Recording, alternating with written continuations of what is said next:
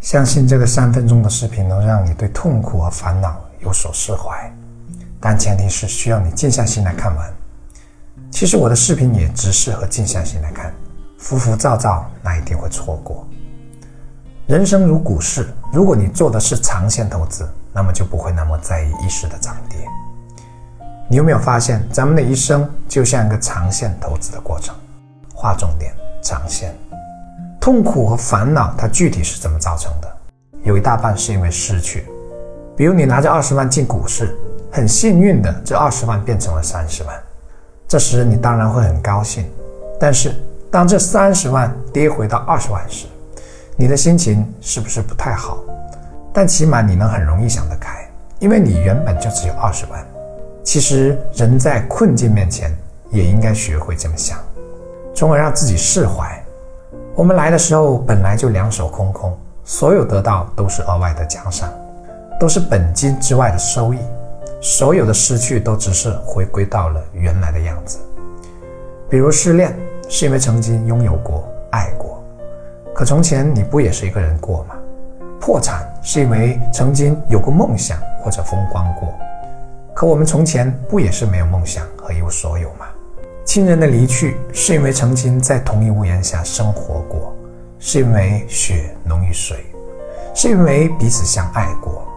可缘分本来就只是今生的事情，所以才告诉我们要好好珍惜眼前人。所有不可挽回的失去，都只是缘分到了，只是恢复到了他初始的状态，包括我们这个生命也不例外。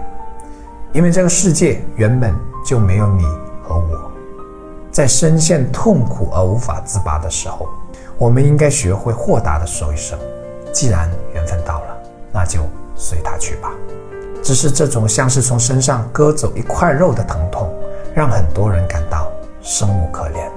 但请相信，这只是人生的一部分，不是全部。也许你可能会说，失去了根本恢复不到原来的状态，因为付出过精力和时间，青春已经不在。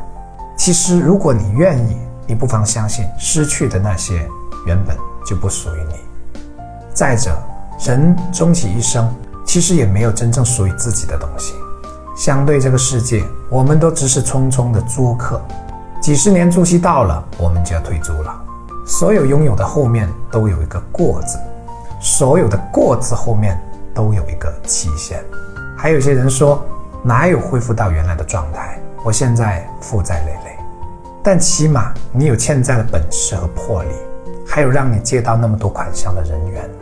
如此，你还怕不能东山再起吗？事有满虚，事有利害，物有生死。世少福逆，便思不如我的人，则幽怨自消。心稍怠荒，便思胜是我的人，则精神自奋。一念天堂，一念地狱。人生本无意义，一切意义都是你自己赋予的。这是你的自由，也是你的权利。从这个角度看，你才是人生这艘船的掌舵人。